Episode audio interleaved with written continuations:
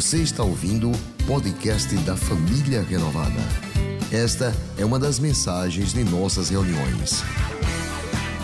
Se você não quer perder nada sobre o que acontece por aqui, siga @iprenovada nas redes sociais.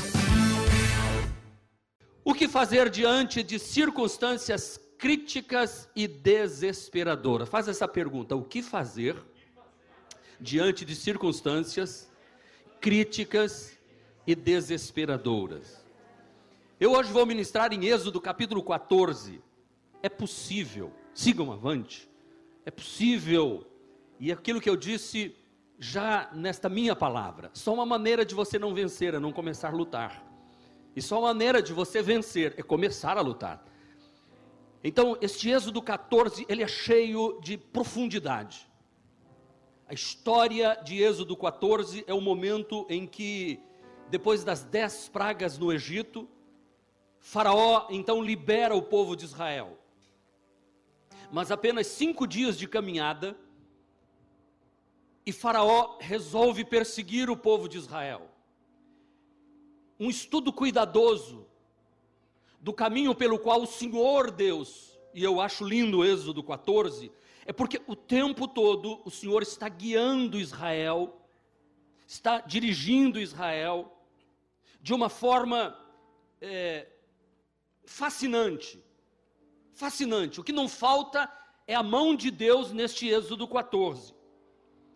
Interessante que Deus faz com que estes cinco dias eles fiquem dando uma volta, como quem está retornando para o Egito.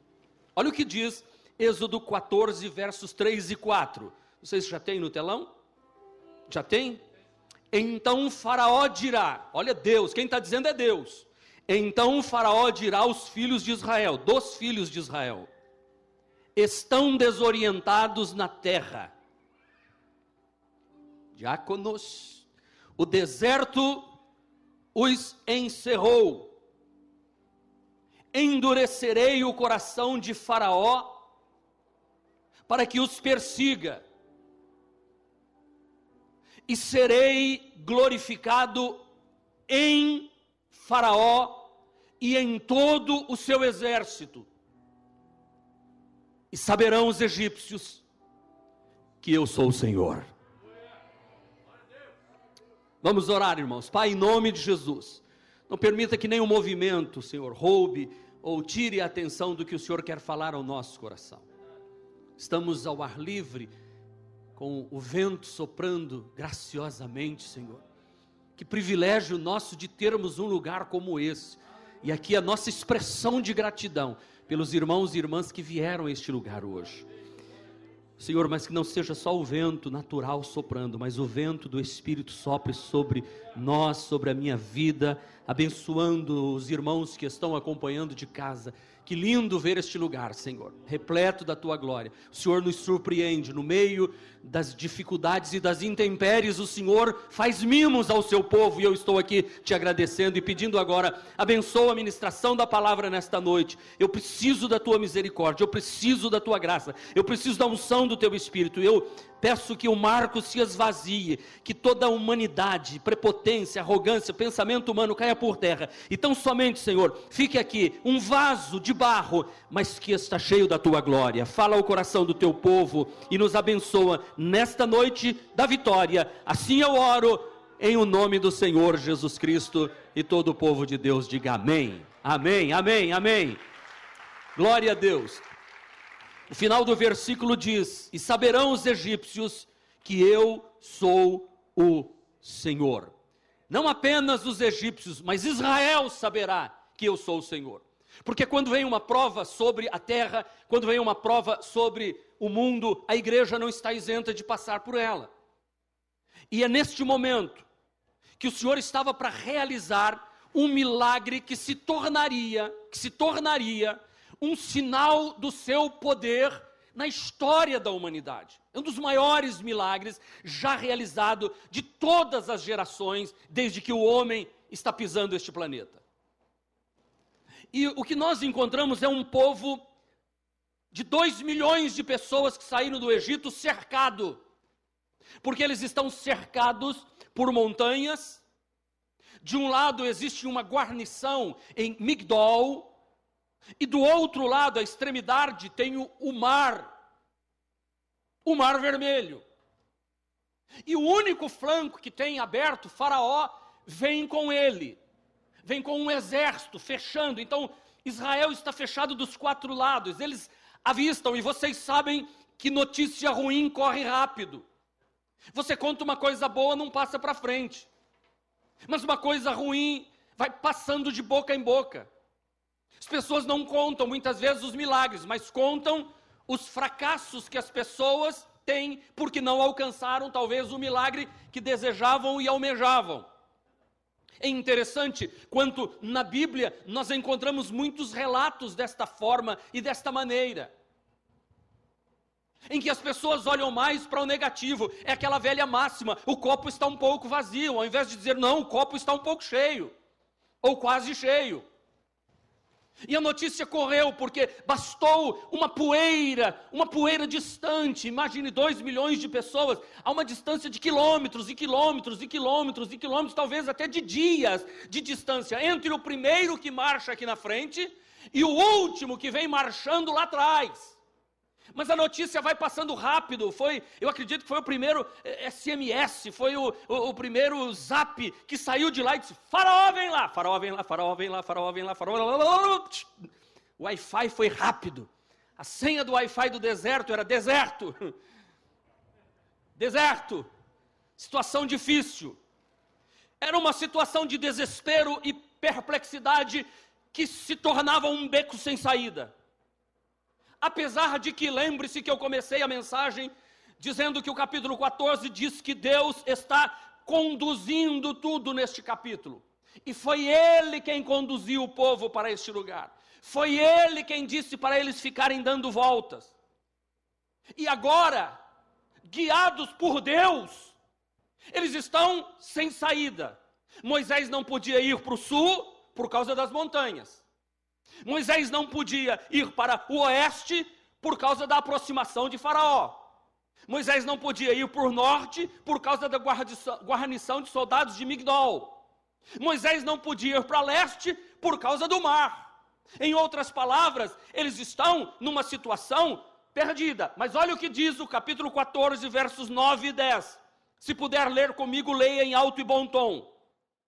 Perseguiram-nos os egípcios todos os cavalos e carros de Faraó, e os seus cavaleiros, e o seu exército, e os alcançaram acampados junto ao mar, perto de Pinhairote, defronte de Baal-Zephon. E chegando Faraó, os filhos de Israel levantaram seus olhos, e eis que os egípcios vinham atrás deles, e temeram muito. Então os filhos de Israel clamaram ao Senhor. Nós estamos em sete dias de clamor na família renovada. Quantos estão participando destes sete dias de clamor? Eu gostaria de ver todas as mãos levantadas, mas parece que é difícil. Mas eu sei que hoje você vai sair daqui com este desejo. Nós estamos orando às seis, às 12 e às 18 horas, são sete dias de clamor, salvando vidas através de oração. Serão 21 momentos de oração e Deus está fazendo maravilhas em nosso meio. Amanhã, pode ser o relógio para despertar, às 6, ao meio-dia e às 18 horas, e pare pelo menos 2, 3, 4, 5 minutos e ore ao Senhor pedindo que o Senhor opere maravilhas. Os israelitas se viram cercados e então clamaram ao Senhor. Agora, eles se desesperaram porque eles olharam para a circunstância apenas com base no potencial humano e não no poder de Deus. Essa foi a grande dificuldade. Eles não eram capazes de perceber que o Senhor Deus estava preparando algo superior, infinitamente maior do que eles podiam imaginar. Porque quando nós nos vemos num momento difícil, a primeira tendência que nós temos é olharmos para os recursos humanos que nós temos, ao invés de olharmos para os recursos sobrenaturais de Deus para nós humanos. E este povo então está aqui. E em estes cinco dias que eles caminharam para o deserto, eles esqueceram das maravilhas que o Senhor já havia feito no Egito, as dez pragas que dizimaram os deuses do panteão egípcio, as dez pragas que Deus enviou pela mão forte de Moisés sobre Faraó e sobre o Egito, cada praga representava um deus que os egípcios adoravam. Deus humilhou os deuses do panteão egípcio com as dez pragas. E este povo esqueceu, e eles estão com medo agora de Faraó. Se eu pudesse mergulhar neste texto da Bíblia, eu perguntaria a este povo: espera um instantinho, quem está com vocês aqui é o Deus que realizou estes milagres lá na terra do Egito. Então, calma, gente, calma, tem algo vindo para ir pela frente, tem algo maravilhoso vindo pela frente. Mas deixa eu dizer, eu não preciso mergulhar nas páginas da Bíblia para ir dizer isso a eles. Eu basta eu aqui dizer na noite de hoje para todos vocês: acalma, espera um instantinho, não se apavorem. O Senhor já operou muitas maravilhas neste lugar e essa pandemia vai passar e o Senhor está preparando algo muito lindo, maravilhoso, maior do que nós imaginamos, desde que nós estejamos confiados no braço dele e não na nossa força, e não no nosso poder. Então, o que fazer diante de situações críticas e desesperadoras? O que fazer? O versículo 13, 14 e 15 dá-nos a direção. Diz assim: Moisés, porém, disse ao povo: Não temais, estai quietos e vede o livramento do Senhor que hoje vos fará. Porque os egípcios que hoje vistes, nunca mais os tornareis a ver. O Senhor pelejará por vós e vós vos calareis. Então disse o Senhor a Moisés: Por que clamas a mim? Dize aos filhos de Israel que marchem. Dize aos filhos de Israel que marchem. Existem cinco formas verbais descritas neste texto. Não temais, aquietai-vos, vede o livramento, calai-vos e marchai. E é sobre isto que eu quero falar. Porque este texto nos revela, primeiramente, o natural. O que é natural? É a gente se desesperar. A reação humana diante do impossível.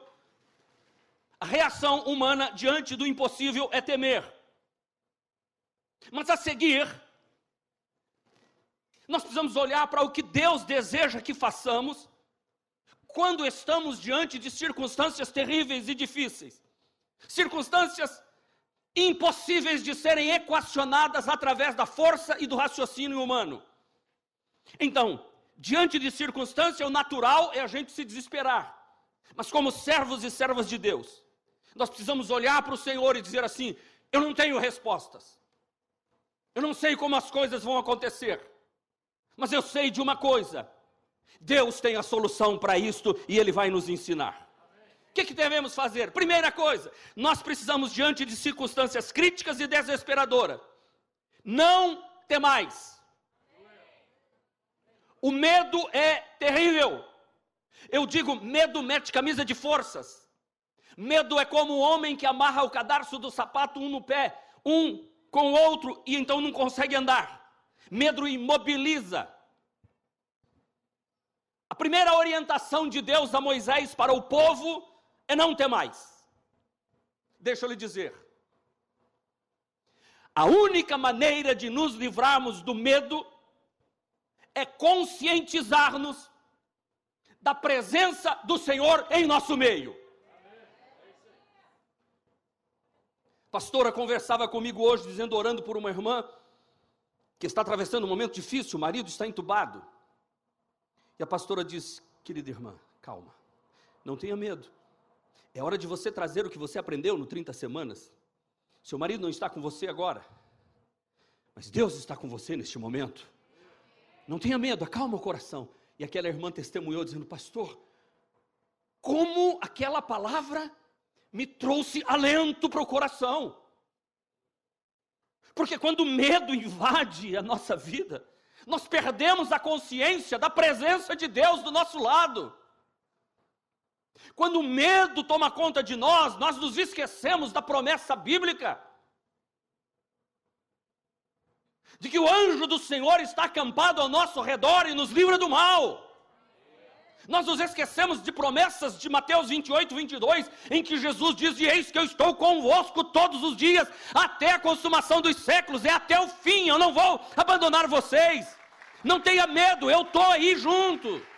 Família renovada, nós temos que olhar para estas circunstâncias e não temer, porque o Senhor é a nossa companhia, Ele está conosco. E é Ele que se encarrega de realizar o impossível para que nós possamos suportar estes momentos. Eu vou repetir: é Ele que se encarrega de realizar o impossível para que nós possamos suportar os momentos difíceis e vencer o medo. E não apenas isso, deixa eu dizer. Deus muitas vezes permite que estas coisas aconteçam para o nosso crescimento e para a glória dele. Tudo que se passa, tudo que está acontecendo é para nosso crescimento e para a glória de Deus. Tudo que está acontecendo, tudo que estamos passando é para nosso crescimento e para a glória de Deus. Tudo que acontece, está acontecendo é para nosso crescimento e para a glória de Deus. Tudo que estamos passando é para nosso crescimento e para a glória de Deus. Com frequência, meus irmãos, nós censuramos as pessoas por causa do mal. E nós as culpamos pelo que acontece na vida. A gente sempre tenta dizer que nós estamos passando pelo que estamos passando por culpa de alguém, ou por culpa de algo. A gente sempre está assim. Mas deixa eu dizer, antes de culpar alguém, antes de tentar se, se, se justificar, Procure dizer assim: o que é que Deus quer me ensinar com esta circunstância? Para onde Deus quer me levar depois que eu atravessar este momento e sair aprovado do outro lado? Porque Tiago diz: bem-aventurado é o varão, o homem, que depois de provado e aprovado pelo Senhor recebe a coroa. Bem-aventurado, é feliz. É feliz o homem que provado é aprovado. Porque são as provas que nos tornam fortes. Vocês sabem, deixa eu dizer uma coisa para vocês. Você sabe que nas escolas é importante ter os valentões? Pelo amor de Deus, que pastor, que o senhor vai falar? Eu, eu, os valentões, os briguentos da escola, aqueles caras aquela turma, como é que vocês chamam aqui? Turma, gangue, gangue, aí ficou pesado. Ixi, no Paraná é, é, é turma. Aquele povo é importante, tem, tem, tem caráter pedagógico. Os professores fazem uma parte, 50%. Eles ensinam matemática, ensinam geografia, mas na hora do embate mesmo, da briga da vida, matemática e geografia não ajuda muito, não. Agora, aqueles valentão da escola que botaram você para correr, que tomaram o teu lanche, que te chamou de tampinha. Tampinha. Ah, tampinha. Tampinha é duro. Tampinha é duro. Esses camaradas são mestres, usados por Deus. Porque foram, foram e são eles que fazem com que a gente toma posição e diz assim: eu vou ter que vencer do outro jeito. Mas eu vou vencer professora está ensinando matemática, geografia, física, ciência, não sei o quê, não sei quantos pingos d'água caem de uma caixa d'água dentro de uma lata, e a evaporação demora não sei quanto tempo. Quanto tempo demorará para que estes pingos, levando em consideração a água que está evaporando, e para derramar e transbordar o balde? E você fica lá, pelo amor de Deus, eu não vou ser bombeiro hidráulico, eu não vou mexer com esse negócio. O que é que eu estou fazendo aqui? Um trem saiu da estação tal, ele vai a 35 km por hora, ele tem que percorrer quanto tempo ele vai? Problema. Problema, né? Problema problema. Mas o recreio é que é o problema. Você tem problema lá e tem problema depois. Mas Deus bota esses camaradas. Eu lembro uma vez que eu tive um problema dentro da sala, que o problema foi para o recreio e eu saí com o olho desse tamanho assim. Ah, mas foi a última vez. Porque eu me desenvolvi. O que, que eu quero dizer com isso? Que se a vida te dá uma pancada, torne-se mais forte. Aonde quebrou, não quebra mais. Aonde machucou, não vai machucar mais, porque você vai ficar fortalecido se você se levantar e dizer assim: Eu vou usar isso que está vindo contra mim para o meu crescimento e para a glória de Deus. Eu vou usar isso que está vindo contra mim para o meu fortalecimento e para a glória de Deus. Nós crescemos em Deus. Porque na nossa vida, a Bíblia diz, todas as coisas vão cooperar conosco. Não é que Deus vai mandar coisa ruim, não, é que na coisa ruim Deus vai cooperar conosco. Na dor que vier, à medida que você encara ela, você se torna menos. Portanto, não tenha medo. Não tenha medo. Assuma pensamentos de dizer assim: Deus está comigo e Deus vai intervir na minha vida. Porque o mesmo canal, preste atenção, das nossas emoções, através da qual o medo flui, é o mesmo leito que pode correr um rio de águas cristalinas, que me traz coragem, que me tira o medo, que me faz ser mais obediente a Deus em amor. Porque, meus irmãos, o medo não está muito longe da fé. Se eu não tenho medo, eu não preciso de fé. E coragem não é ausência de medo. Coragem é enfrentar o medo. E é isso que nós precisamos nestes tempos difíceis de coragem para enfrentar o que vem pela frente. Eu não sei o que vem nesse mês. Eu não sei o que vem para frente. Mas eu declaro: é possível. Sabe por quê? Porque eu sou um filho amado do Pai. Eu tenho Jesus como Salvador. O Espírito Santo me faz forte. A palavra de Deus me dá autoridade. Eu acredito, é possível. Ponto. Temos que vencer o medo. Foi isso que Deus disse ao povo de Israel. Porque quando nós vamos vencendo o medo, o nosso sentimento e a nossa expressão diante de Deus vai se tornando cada vez mais clara, mais cristalina.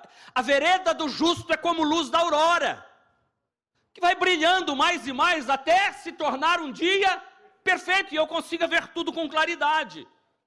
Então Deus permite, muitas vezes, que eu passe por momentos difíceis, para que eu desenvolva a minha fé vencendo aquele medo de que o Senhor me abandonou naquele momento. Não, o Senhor não te abandonou. Ele está segurando as suas mãos. E você chegará a uma comunhão mais profunda com Deus. Nosso presbitério inteiro, todos os nossos pastores, nossa liderança toda, os líderes de ministério devem estar compartilhando com vocês. Todo dia eu compartilho algo com eles, vocês devem estar recebendo palavra. Os irmãos têm testemunhado, pastor, nós nunca estivemos tão unidos em oração como estamos crescendo. Gente que não está com nenhum problema, nada, está tudo bem, mas diz, pastor, nós estamos orando e como isso está nos fortalecendo. O que fazer diante de circunstâncias críticas e desesperadoras? Não ter mais. Segundo, aquietai-vos. Ei, descansa teu coração. Tira o olho da preocupação. Deus tem um milagre para você. Não tenha sobre ti nenhum cuidado, qualquer que seja, porque apenas um seria muito para ti. É meu, somente meu, diz o Senhor, todo trabalho. E o teu trabalho é descansar, é descansar em mim. Aquieta teu coração. Aquieta teu coração. Quietai-vos. Deixa eu dizer uma máxima aqui para você guardar no seu coração. Quando o medo nos envolve, não devemos tomar decisões cruciais nem fazer mudanças. É hora de se aquietar. Não tome decisões de refazer seu conceito a respeito de Deus no meio do deserto. Não, agora não, agora não. Eu tenho que parar para refletir em alguma coisa, em algumas verdades que eu já abracei ou deixei de abraçar e preciso voltar a revê-las no tempo da calmaria, porque aí eu estou em paz, para analisar com frieza. Mas analisar no momento da prova que tem um faraó vindo atrás, exército cercando aqui, montanha do lado de lá, mar vermelho pela frente, e é hora de refazer conceito de Deus? Não. Agora é hora de confiar em Deus, de aquietar o coração e dizer assim: estamos aqui, ó Nada de começar a repensar se vale a pena continuar, se é aqui mesmo meu lugar, se meu tempo. Não, aquieta. palavra de Deus é aquieta-te. Segue. Eu gosto da expressão que meu genro uma vez usou, ainda não era casado, estávamos em Recife, e Deus, acho que o Jeter estava dirigindo e ele do lado. Aí, para onde a gente vai agora aqui? Para ir, não sei para onde. Ele falou, segue o fluxo, segue o fluxo, segue o fluxo. Aí eu gostei, falei, segue o fluxo, legal. Segue o fluxo. Aí agora, quando eu estou no aeroporto que eu não conheço, que eu não sei ler nada, eu sigo o fluxo. Todo mundo pega a malinha, eu segue o fluxo. Eu sigo o fluxo, vou, vou na maior, sigo o fluxo. Vou contar uma para vocês agora do Dr. Jamil, meu sogro. Ele estava no aeroporto, acho que em Vancouver, e a minha sogra que falava inglês fluentemente, ele não falava nada. Ele estava lá e minha sogra saiu para atender numa convenção falou: fica aí. E daqui a pouco eu volto que eu estou ali com as mulheres. Aí, hum, sabe, hum, aquela cólicazinha assim. Jesus, ele olhou para um lado, olhou para o outro. Ele contava isso, gente, vô Jamil. Aí ele disse assim, e ele contava, ele ria, ele italianão, ele passava a mão no rosto assim, falava alto, ele disse assim. Aí eu vi um sujeito. Sujeito vinha lá assim, ó. Tipo Elvis Presley quando ia cantar, lembra o Elvis Presley depois de gordo que entrava no palco assim, ó, né? Entrava no palco assim, Elvis Presley fazia assim, ó. Então ele falou assim, o cara ia mais ou menos assim, ele falou assim, esse tá no fluxo. Ele falou assim, peguei aqui, fui atrás dele, mas não é que o homem foi direitinho pro como é que é o nome? Has from, olha, has from. Sabe, meu irmão, essa hora que a coisa aperta, não dá tempo de aprender a falar inglês para perguntar onde fica o restroom. WC não funciona lá, pastor. Eu tentei. Chegamos em Dallas, despachamos as malas, o Jeto colocando ali. Eu falei assim: não, vou ali no banheiro. Eu falei assim: o que que eu vá junto? Que é isso, rapaz? Banheiro? Aí eu olhava para um lado, olhava para o outro, olhava para o outro. Cheguei para o camarada todo sorridente, assim, com essa cara de brasileiro que se dá bem, né? Aí eu falei assim: é, é, toalete. Oh, toalete. WC. Vanderlei Cardoso, WC. Nada. Nada. Voltei, aí o Jéssica falou assim, pai, ajuda, filho. Isso, wrestle. Aqui não dá pra... Aí eu voltei e falei para ele, wrestle. Ah, yes, thank you. Não dá tempo de aprender inglês. Sabe, é assim que a gente deve viver, irmãos. Deus falou para eles: aquietai-vos aquietai-vos. Nós precisamos crer nas, acerca da intervenção sobrenatural de Deus quando as coisas ficam difíceis. Portanto, quando o medo te envolver, não tome decisões. Nessa hora é hora de você esperar, aguardar, esperar o que, é que o Senhor tem para a sua vida. Terceiro, vede o livramento que fazer diante de circunstâncias e situações críticas e desesperadoras? Não temais, aquietai-vos, vede o livramento. Vede. Deus assegurou a Moisés: Eu vou fazer um grande milagre. Eu vou ser glorificado no Faraó. Vocês só precisam ficar olhando e Deus está dizendo à família renovada: fiquem observando o que é que eu vou fazer neste período aqui na família renovada, em Aracaju, Sergipe, no Nordeste do Brasil. Fica observando, não tenha medo, aquiete e veja o livramento que o Senhor fará em vosso meio. Creia nisso. Tome posse disso. Porque, irmãos, olha essa frase aqui, ó. Ver a salvação do Senhor Vede o livramento quer dizer, é olhar para o que ele já fez no passado. E para o que ele promete fazer no futuro. Vede o livramento é ver a salvação do Senhor, é olhar para o que ele já fez no passado e para o que ele promete fazer no futuro. E é isso que Moisés faz. Moisés traz a lembrança do povo de Israel que Deus já havia feito. Davi usava muito deste expediente, porque estás abatido a minha alma, porque te perturbas dentro em mim. Espera em Deus, pois ainda o louvarei. Até quando, Senhor, esquecer-te-ás de mim para sempre? Todavia eu me recordarei dos feitos do Senhor, que nunca me desamparou e sempre me conduziu de vitória em vitória. Só o salmo sempre termina assim. Ele faz uma indagação e volta a confiar no Deus que já realizou milagres na vida dele. Então, é hora de você não ter medo, de você se aquietar e ficar olhando o que Deus já fez e prospectar o que Deus vai fazer na sua vida de forma especial. Isso é base suficiente para confiarmos no Senhor para os problemas presentes que nos estamos enfrentando. Não deixe que a paz interior seja substituída pelo pânico. Israel permitiu que a paz interior que estava no coração deles, quando saíram do Egito, fosse substituído pelo pânico do meio do deserto. E por favor, não se esqueçam, Deus está conduzindo este capítulo 14, do primeiro versículo ao último. E eu posso afirmar: Deus está conduzindo aos filhos e filhas dele no meio dessa pandemia, do começo ao fim, do primeiro capítulo, do primeiro parágrafo, da primeira palavra, da primeira letra da história desta pandemia, do início ao fim, e do outro lado, nós sairemos vencedores, cantando como Miriam cantou, louvando ao Senhor, porque o Senhor vai abrir o mar vermelho e nós vamos passar por ele em nome de Jesus. Nós não vamos ficar olhando para o norte, não vamos ficar olhando para o sul, nem para o leste, para o oeste, mas olharemos para cima e para a fidelidade do Senhor que está sobre nós neste lugar. Não é nem para a direita, nem para a esquerda, nem para frente, nem para. É olhar para cima. O Senhor está no controle de todas as coisas.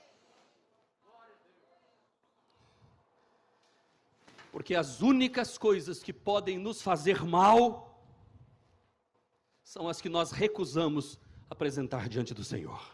Olha para mim, as únicas coisas que nos podem fazer mal são as que recusamos apresentar ao Senhor. Põe diante de Deus e veja o livramento. Põe nas mãos de Deus. Minha mãe sempre diz isso para mim, quando às vezes as coisas ficam difíceis ou ficavam difíceis, e até hoje a gente sempre corre para a cola de mãe, porque mãe é mãe, né? Mãe é mãe. Mãe não joga em rosto. Mãe tem sempre uma palavra. Eu vou ter o privilégio de vê-la amanhã. Uau, presente de Deus. Ela diz assim: calma, calma, mantenha a paz. Deus vai agir. Deus vai trabalhar. Deus vai Deus vai se movimentar. Como é bom termos pessoas do nosso lado dizendo isso para a gente. Veja o livramento. Quarto, calai-vos. Calai-vos. Calai-vos, diz o Senhor. O Senhor pelejará por vós. Calem-se. Vocês vão ficar de quietinho. Palavra do Senhor.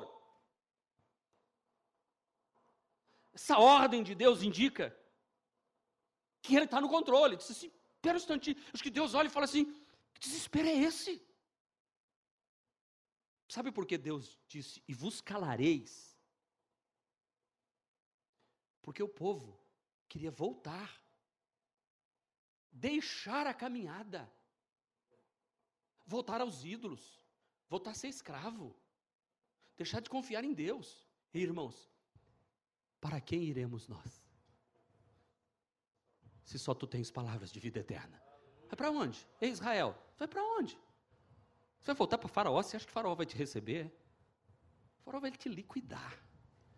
O diabo quer pegar você para liquidar a tua fé, tua confiança, destruir tua família, tuas finanças, Satanás está tão interessado em destruir as finanças do povo de uma forma tremenda nesse momento. Quer destruir tudo, você perder a esperança. E Deus te trouxe aqui. Você está ouvindo esta mensagem, porque Deus quer dizer assim: não vai destruir nada, faraó não vai ficar nem com uma unha. Vocês vão sair vitoriosos do lado de lá. Vocês vão ver o livramento do Senhor. Vocês precisam esperar, calar. A ordem indica que Deus pelejará. Essa é a orientação de Deus. Mantenham-se quietos. O Senhor está lutando por vocês. Nós não devemos nos intrometer na maneira que Deus está trabalhando. Eu não, eu não posso me intrometer. Eu tenho que dizer assim, Senhor, eu não quero atrapalhar. Eu sempre oro assim, Deus, eu vou pregar agora. Não deixa eu atrapalhar o que o Senhor quer fazer. Aqui na igreja eu oro, Senhor, eu estou tentando fazer alguma coisa, mas não não deixa eu atrapalhar o que o Senhor quer fazer, Senhor. Se for para atrapalhar, me tira, Senhor. Senhor, não deixa, Senhor. Porque o Senhor tem um jeito de fazer maravilhoso. Porque não raro, irmãos, em conflitos que nós temos, nós estamos sempre querendo justificar que alguém fez alguma coisa errada e por isso nós estamos passando por aquilo. Nós ficamos na defensiva, sempre elaborando uma argumentação. Deixa eu dizer uma coisa. Esses dias falaram assim, teve um fight, rolou um fight lá em casa. Aí eu digo, e o que é fight? Aí, é uma DR. Aí eu digo, a DR é do meu tempo. Discutir relação. É fight, agora é fight. Aí eu estava hoje arrumando minha barba lá no Roquinho e vi lá escrito fight, não sei o que. Eu falei, ah, fight, eu já sei o que é, é briga, ali é briga. Ali é briga. Quando está rolando um fight, casal, Homens, vocês já perderam. Primeira coisa, no já perdeu, porque ela sempre tem outro argumento. Sempre tem outro, tem mais um, mais um, tem de sobra. Ela abre assim um leque, você vai, quando você está pensando no ela está com 10. 10. É a mesma coisa com Deus. Não adianta você chegar lá e dizer, Deus é assim, assim, Deus fala assim, baixa a bola, quietinho, dou estoque. Não adianta.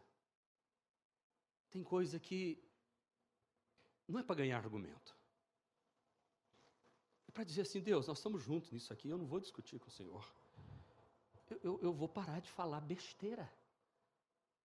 Eu vou parar de falar o que não, o que traz rancor, o que envolve conflito, o que desanima. Não seja portador de más notícias. Calai-vos! Eu detesto. Eu já falei isso na igreja, vou falar de novo. Quando alguém me manda assim, está sabendo do pastor que caiu? Eu digo, não sei, não quero saber, problema dele.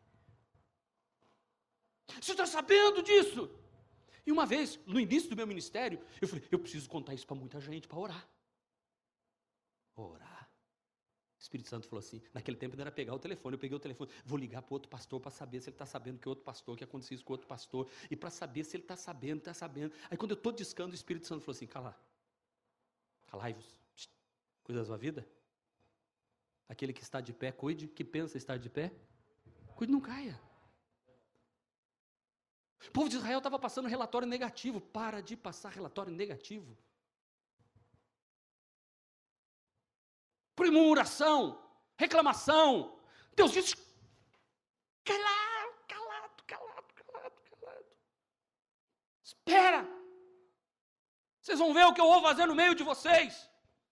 Não tenta argumentar, não tenta dizer que é isso, é por aquilo. Porque Deus está dizendo assim: não é para lutar agora. Imagina, se a gente fica insistindo no negócio, se, Moisés dissesse assim, não, Senhor, e o povo de Israel diz, não, nós vamos continuar aqui duro. Imagina o que seria, vamos imaginar. Se Moisés não atende esses princípios aqui, manda o povo se calar e o povo continua falando, ah, Moisés, nós vamos partir para cima, vamos fazendo não sei o quê. Porque Deus falou assim, é para ficar quieto. Sabe por que, que Deus está fazendo isso? Imagine o que teria acontecido se este povo, alguém grita assim: bora partir para cima! E sair correndo, gritando: bah! O que, que Faraó faria com esse povo?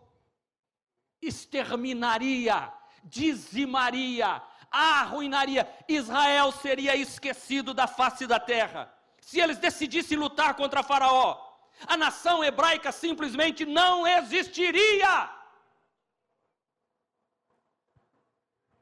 É verdade, mais tarde, os israelitas tiveram que, em parceria com Deus, lutar. Porque houve um momento em que, mais tarde, Deus não mandou ficar calado, Deus mandou ficar quieto, Deus mandou Moisés, Arão e Ur sobe no monte. Josué reúne o exército e vai lutar lá embaixo. E enquanto vocês oram, ele luta. E agora a luta é de vocês. Agora arregaça a manga. E enquanto Moisés orava, Josué prevalecia. Quando as mãos de Moisés abaixava, então Josué começava a perder a batalha. Arão e Ur fizeram o que a igreja tem que fazer em momentos desses: se unir. Colocaram uma pedra para Moisés sentar, um segurou no braço direito, porque o braço de Moisés era pesado, outro segurou no braço esquerdo, levantou o outro, e mantiveram as mãos de Moisés levantadas, orando ao Senhor, enquanto Josué lutava lá embaixo e o Senhor dava livramento. Deus e os homens lutando, aí é outra coisa. Josué um dia está lutando, lutando, lutando, e ele vê que não vai terminar o dia, ele olha assim e diz: Sol se detém, lua para, porque eu vou continuar lutando hoje. E Deus então fez parar tudo, o, o movimento de rotação, de transação da terra, fez parar tudo e deixou parado um tempo para o sol ficar ali e Josué continuar lutando. Deus agindo e homem lutando. Mas aqui, não, aqui Deus está dizendo: a briga é de Faraó comigo, não é com vocês. Essa briga é minha, é como Jesus disse: essa briga não é sua ele venceu e vai vencer a Satanás todos os dias, e nós vamos vencendo pelo poder do nome do Senhor Jesus Cristo. Há tempo para nós ficarmos quietos, há tempo para nós ficarmos atentos, observando Deus lutar por nós. O que nós temos que fazer? Orar. Quantos irmãos deixando o hospital? Que alegria hoje. Deixa o hospital, pastor, deixa o hospital. Deixa o hospital, pastor, deixa o hospital. E vai continuar, vai continuar, vai continuar. Deixei, deixei, deixei. Os entubados vão ser desentubados. O Senhor vai fazendo maravilha. O Senhor está fazendo, vai fazer. Nós estamos quietos, lutando, fazendo a nossa parte. Há batalhas que são de, por mais difíceis para nós enfrentar, mas o Senhor tem a, o controle e na sua mão todas as coisas. E eu fico com aquele texto de Jeremias. Leiam comigo, leiam comigo. Lamentações 3, 26. Bem forte. Bom é ter esperança e aguardar em silêncio a salvação do Senhor. Mais uma vez, bom é ter esperança e aguardar em silêncio a salvação do Senhor. Aleluia! Aplauda ao Senhor. Aplauda ao Senhor.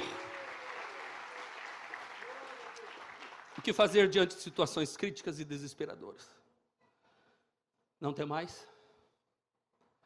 Aquietai-vos. Pede o livramento. Faz assim, ó. Faz, faz. Calai-vos, faz. Calai-vos. Calai-vos. Marchai. Qual é o teu papel? Segue fluxo. Tinha um fluxo. Tinha. Sabe como é que se chamava o fluxo? Shekinah. A nuvem da glória de Deus há uma nuvem da glória de Deus sobre este lugar. E o fluxo era quando a nuvem para, para, quando a nuvem avança, avança. Para marchar. Ué, não é para lutar? Marchar. Marchar para onde? Moisés teve que demonstrar muita coragem e ousadia, porque uma crise estava instalada. Uma crise se avolumava. Farol está cada vez mais perto. E a eficiência e instrução, instrução militar que Moisés havia adquirido no Egito, ele sabia todas as estratégias de Faraó, porque ele havia sido criado lá. Quando ele olhou para o povo de Israel, mal, tudo desordenado, despreparado, e ele então orou: Senhor, o que é que eu devo fazer? O povo está em pânico. E, e, o, e o pânico deles, o temor deles, me influencia a cada dia, porque o líder é influenciado. O líder não tem coração de aço. Nem Jesus. Porque no momento difícil ele subia para o monte para orar. Chamava três, vamos orar. Sumia de vez em quando e ia orar. Onde está Jesus? Está orando. Vai para o barco, vai embora, eu vou orar. E quando está orando, sempre Deus vem e diz assim: marcha, segue o fluxo, vai. Você não vai parar, não, não é para parar, não. Se parar aqui, está ruim. Seguir em frente. Mas, senhor, qual o caminho? Eu vou indicar o caminho. Na verdade, Deus estava ensinando aquele povo que a direção que Ele tem para nós sempre chega no momento em que nós damos o primeiro passo. Parado, Deus não vai mostrar. Pastor Jeter, cito mais uma vez, pregou uma mensagem há poucos dias de que Josué, com os sacerdotes, que o rio Jordão só se abriu quando os pés dos sacerdotes já estavam dentro da água e a água chegando aqui, eles levando a arca do Senhor. Olha o que é que Deus disse: E tu levanta a tua vara, estende a mão pelo meio do mar e divide-o. Ou seja, faz o que eu estou te mandando. Absurdo ou não absurdo? Quantos aqui estão dispostos a levantar a mão para o Senhor? O que é levantar a mão? É continuar orando. O que é levantar a mão? É continuar sendo fiel no, no que você serve a Deus com dízimos e ofertas. É continuar evangelizando, é continuar crendo, é continuar acompanhando os cultos online, é continuar crente nesse tempo difícil. Divide para que os filhos de Israel passem pelo meio do mar em seco. Eis, olha Deus do comando, eis que endurecerei o coração dos egípcios para que sigam e entrem nele. Entrar onde? No mar. Serei glorificado em Faraó em todo o seu exército, nos seus carros e nos seus cavaleiros. A nuvem que havia conduzido a Shekinah de Deus, agora passou de de trás, porque tinha uma nuvem que ficava lá atrás enquanto o povo de Israel estava atravessando aqui o mar. Quando você lê o texto, você vai ver. Aí a nuvem saiu daqui e foi iluminar a frente do povo de Israel, e atrás ficou o quê? Trevas. faraó só achou o beco do mar. Aí a, a glória do Senhor veio para frente e começou a dizer: Vem. Que estava escuro, Moisés foi andar na dependência de Deus, marchar na dependência de Deus. Eu não sei o próximo passo, mas eu vou dar o próximo passo pela fé. Eu não sei se tem uma linha imaginária aqui, mas eu vou caminhar sobre elas, olhando para o Senhor, e a luz dele vai me iluminar, e atrás as trevas vão ficar. A glória de Deus vai avançar à minha frente, e eu vou embora. Então Moisés estendeu a sua mão sobre o mar, e o Senhor fez retirar o mar por um forte vento oriental toda aquela noite, e o mar tornou tornou-se solo seco, e as águas foram partidas, e os filhos de Israel entraram pelo meio do mar em seco, e as águas lhe foram como um muro, à sua direita e à sua esquerda. Meus irmãos, nós sabemos o que aconteceu ali naquele lugar, quando a nuvem da proteção saiu lá de trás e veio para frente, os olhos de Faraó, que adorava o Deus Ra, o Deus Sol, escureceu os olhos dele, ele não sabia para onde ia, ele começou a se perder no meio daquele labirinto ali e não sabia mais para onde ir. Deus envergonhou pela última vez o Deus de Faraó, que era o Deus Sol, e disse: O Sol sou eu, e eu é que ilumino o meu povo. Você vai ficar em trevas aí no meio deste mar, e eu serei glorificado na sua vida. Eu creio que Deus vai fazer isso. Quando o medo nos envolve, eu vou repetir aqui para ficar firme. Não tome decisões, nem faça mudanças cruciais. Faraó fez mudanças cruciais na hora do problema. O que, que Faraó tinha que fazer? Vocês viram que Deus deu conselho ao povo de Israel? O povo de Israel fez e deu certo? Faraó fez o quê? Eu tenho que pegar, eu tenho que pegar, vai ser agora, é agora, é agora, é agora. Talvez um, um camarada chegou e falou assim: Faraó, não vamos entrar aí não. Não é hora, Faraó, vamos esperar clarear o dia, a gente dá a volta, pega esses camaradas lá na frente. Viram? Faraó não teve o Deus dele orientando ele a aquietar o coração na hora do problema. Você quer ser Faraó? Ou você quer ser Moisés com o povo de Israel? Você quer ser Faraó, que tomou decisão na hora do problema, decisão errada, refez o conceito e meteu os pés pelas mãos e morreu? Ou você quer ser um servo e uma serva de Deus? Não tem mais. Aquietai-vos, vede o livramento, calai-vos e marchem.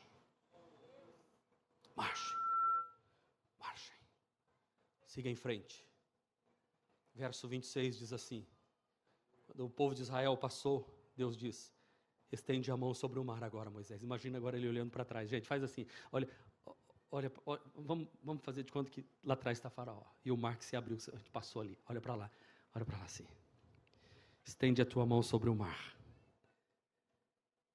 para que as águas tornem sobre os egípcios, sobre os seus carros e sobre os seus cavaleiros.